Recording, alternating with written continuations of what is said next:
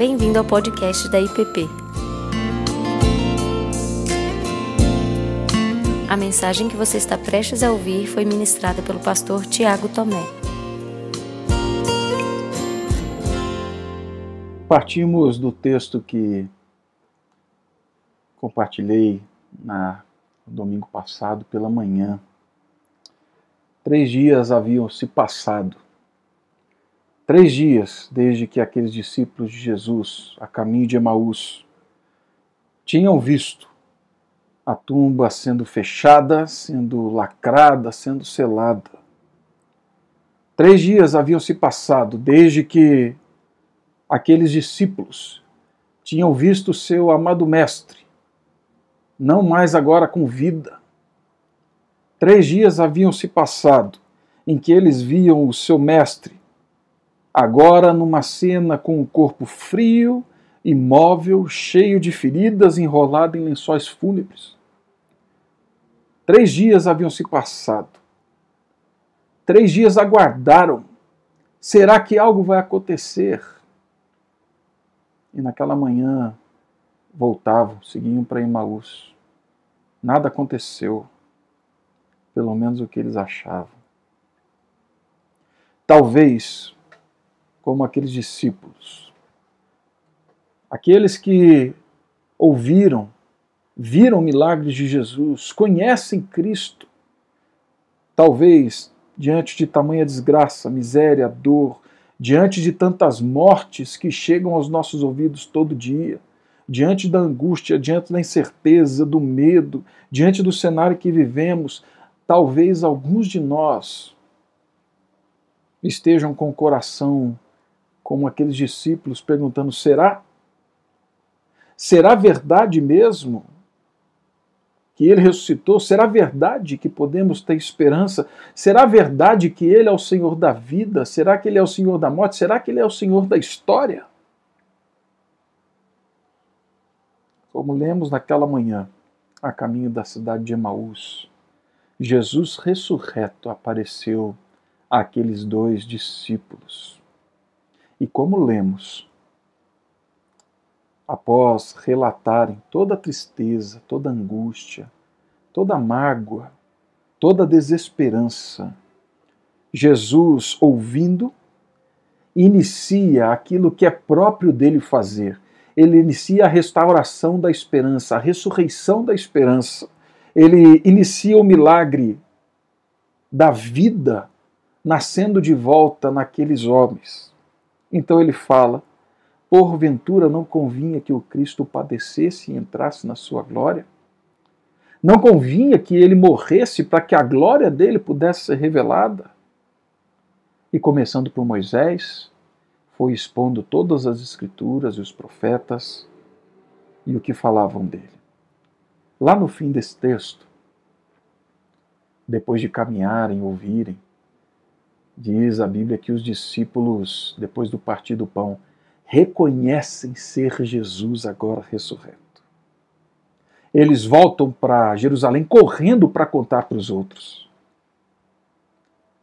Assim também eu creio, meus irmãos, que em dias como o que nós estamos vivendo, momentos como o que não só nós, mas a humanidade está passando, nós precisamos ter as nossas perspectivas renovadas.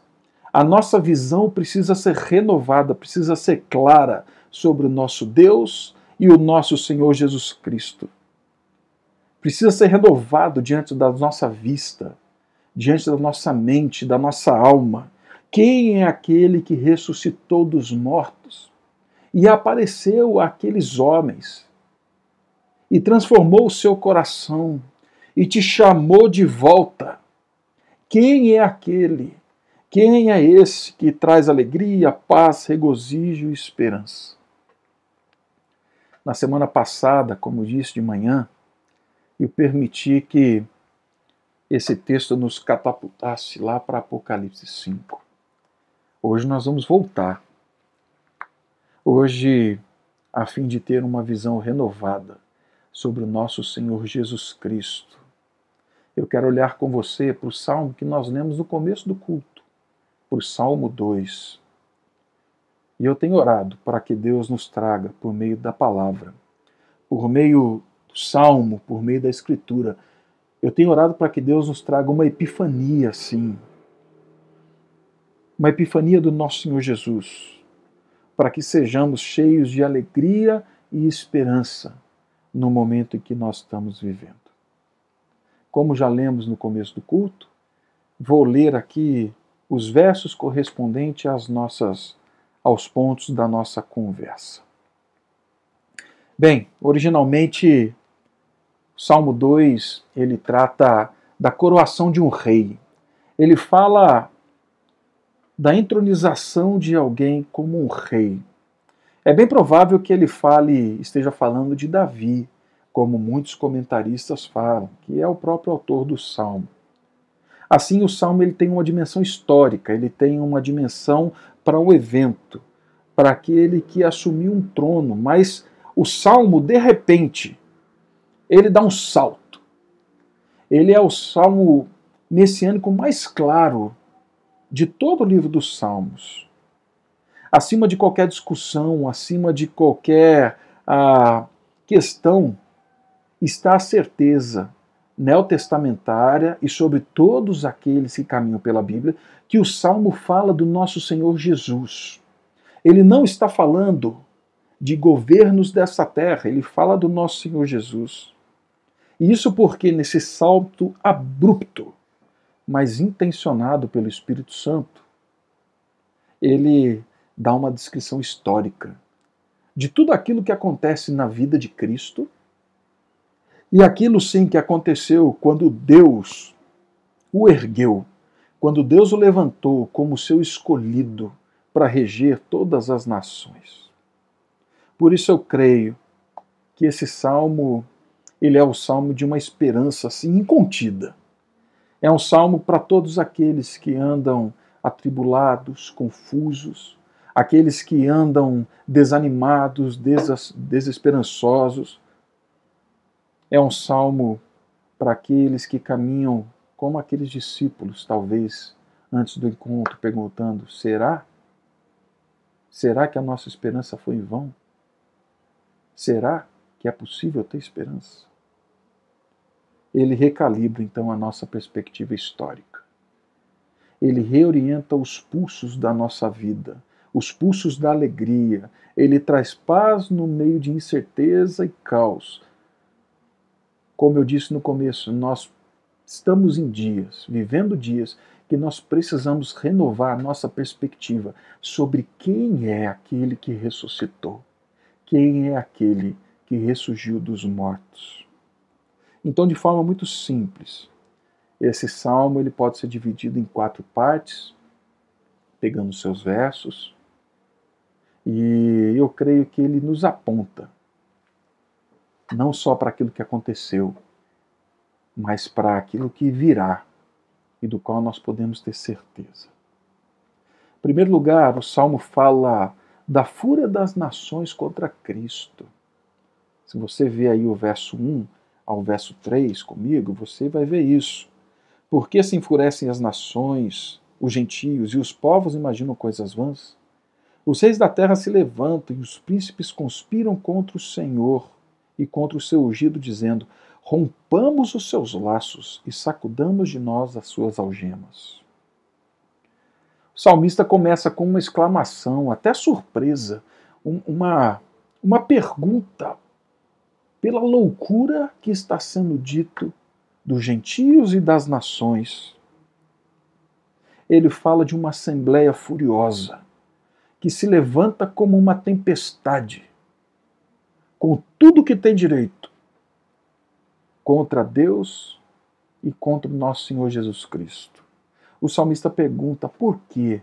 Por que vocês fazem tudo isso se é em vão? Deliberadamente, o que vemos e o que vimos na história foram muitos se unindo para tentar derrubar o nosso Senhor Jesus Cristo. E até hoje, muitos se unem para tentar se opor a Deus e ao Senhor Jesus.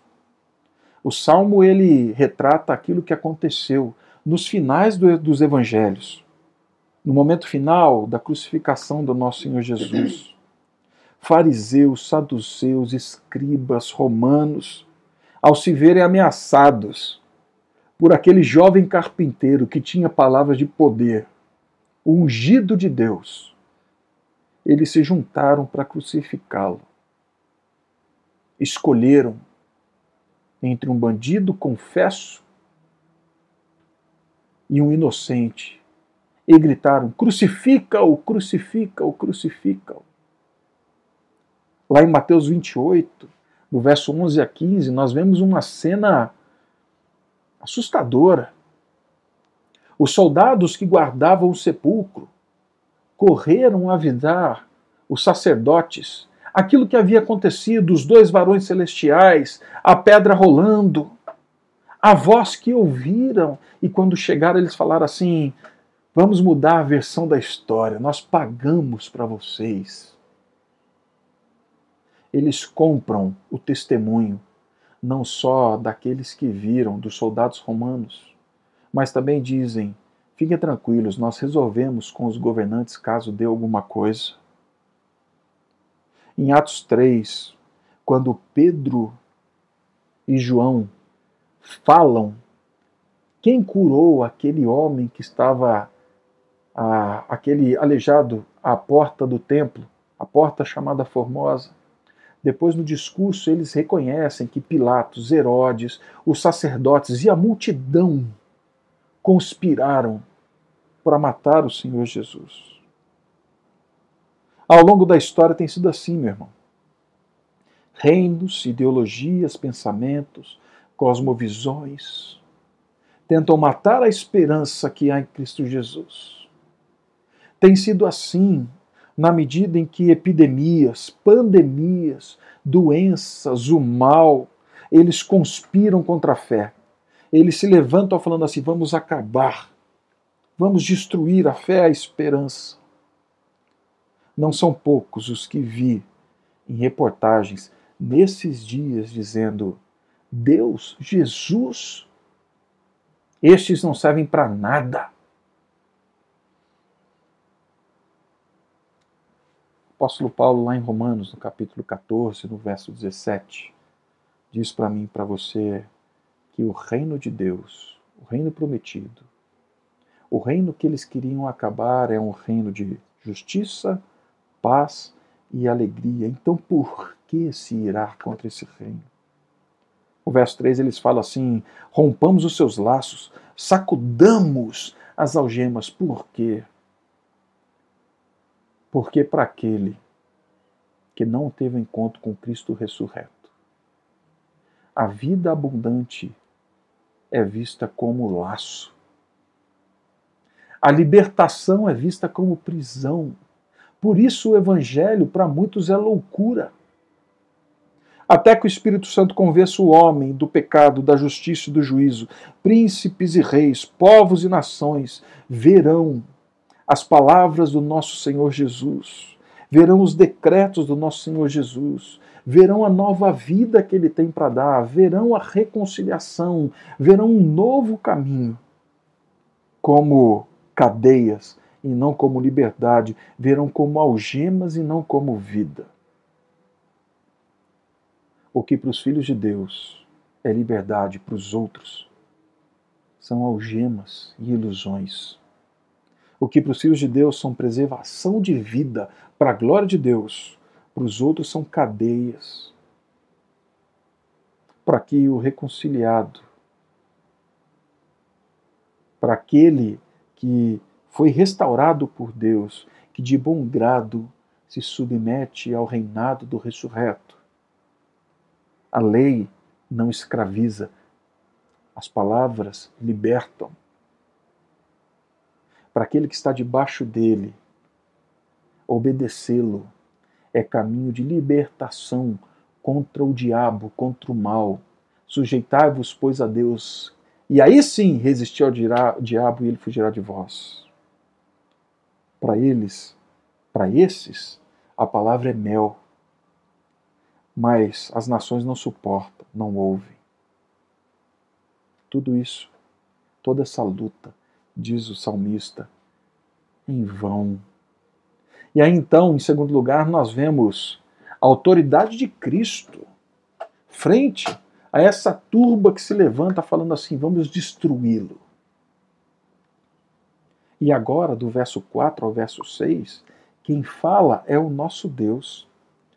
Ri-se aquele que habita nos céus, o Senhor zomba deles.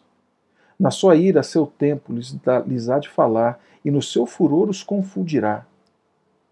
Eu, porém, constituí o meu rei sobre o meu santo monte Sião. Do céu o Senhor ri-se deles. Muitos acham que isso é uma frase de arrogância, mas não. Na soberana autoridade e segurança, ele sabia quem viria, quando viria, ele sabe quem veio e que um dia voltará. Por isso o Senhor olha para toda essa conspiração olha para a conspiração de reis, principados, olha para a conspiração do mal, de pandemias, de doenças, aquilo que conspira contra a vida, o Senhor ri-se. Para entendermos o que está acontecendo aqui, é necessário que tenhamos em mente o que significa eu instituir o meu ungido. Existia uma unção sacramental no Oriente e Israel fazia parte disso fazia a unção sacramental dos seus reis. Isso simbolizava a consagração, a autorização divina sobre o rei. O ritual então era visto como prestígio, o reconhecimento da propriedade do eu sou, sou enviado pelo eu sou. Por isso que Deus olha para o ataque e fala assim: quando vocês atacarem, eu vou rir e eu vou agir, porque todo ataque contra o Cristo de Deus, todo ataque contra o nosso Senhor Jesus, todo ataque contra aquilo que ele veio fazer, todo ataque contra a esperança, todo ataque contra a alegria dada pelo Espírito Santo, incorre também num ataque contra o próprio Deus. Deus olha e fala assim: vocês podem tentar, mas contra a glória que eu estou dando, estou trazendo, vocês nada podem fazer. Jesus ressuscitou. Jesus pegou como ungido de Deus a escritura de dívida que pesava sobre nós, encravou na cruz. Jesus expôs principados e potestades ao público, ao escárnio, quando ele morreu e ressuscitou, porque ele é enviado de Deus. Ele zombará de cada um deles, e assim o fará no glorioso dia, como diz o apóstolo Paulo em Filipenses 2, naquele dia em que todo joelho se dobrará, em que toda língua confessará que Jesus Cristo é o Senhor, para a glória de Deus Pai. Aquele que habita nos céus, não como alguém distante, mas sim o soberano que tem o domínio sobre a história, aquele que acompanha tudo, aquele que vê tudo, aquele que olha. Ele diz: A mim e a você, eu, eu constituí o meu Cristo, o meu Filho, como Rei. Portanto, quem se levanta contra Cristo, se levanta contra Deus. Algo muito interessante lá em Atos 9 nós podemos encontrar. Quando o apóstolo Paulo, então Saulo, persegue a igreja de Cristo, quando ele tem um encontro com Cristo e ele cai do cavalo, a voz que ele ouve é: Saulo, por que me persegues? Mas Saulo perseguia a igreja. Quem persegue e usurpa aquilo que é próprio, é natural da ação do Espírito Santo, todo aquele que usurpa aquele que é nascido ou aquilo que foi nascido de Deus, para a glória dele, persegue o próprio Deus. Deus está dizendo cuidado. Por isso, lá em Apocalipse, no final, ele diz que lá não vai haver choro nem ranger de dentes porque tudo aquilo que tenta subjugar, aquilo que é herança dele, ele porá fim. Assim, meu irmão, pode vir o que for, se permanecermos firmes em Deus, com os olhos no Senhor, com os olhos no Cristo ressurreto, nós saberemos como viver, como agir e reagir. Saberemos quem é o verdadeiro rei. O pastor Ricardo nos falou muito disso no domingo passado à noite. Saberemos quem é o verdadeiro rei, o Senhor da história. É Deus, o soberano. Essa é a maneira. Essa é a maneira como ele reina. Essa é a maneira como ele chega. Quando olhamos para esse texto, nós não podemos ter dúvida.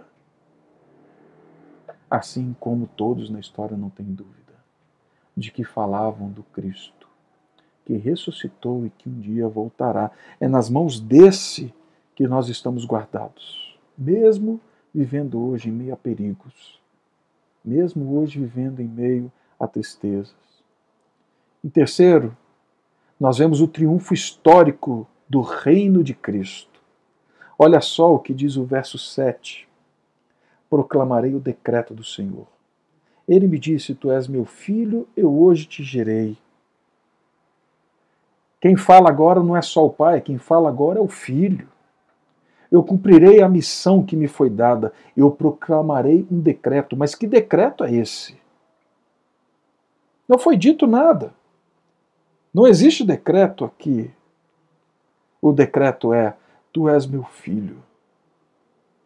Tu és o meu escolhido. Eu te gerei quando? Na eternidade. Tu és meu, tu serás o meu enviado. O Rei quem Deus instituiu é o Salvador eterno é aquele que vive e habita a eternidade com Deus. Precisamos manter essa realidade viva na nossa mente e no nosso coração para não sucumbirmos aos tempos difíceis. No caminho de Cesareia, os discípulos conversavam sobre quem a multidão dizia ser Jesus. Então Jesus pergunta: O que o povo diz? O que eles estão dizendo? Quem eu sou? Ah, Elias é um profeta, Jeremias, encarnação de João Batista. E aí então Jesus vira e faz a pergunta: Mas quem vocês dizem que eu sou? Quem vocês dizem que eu sou?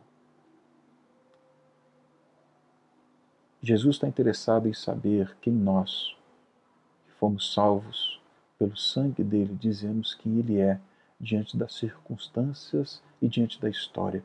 Quem é Jesus? Então Pedro responde: Tu és o Cristo, o Filho do Deus vivo. Mas para que Pedro não se ensoberbecesse, Jesus fala assim: Pedro, isso foi revelado pelo Espírito.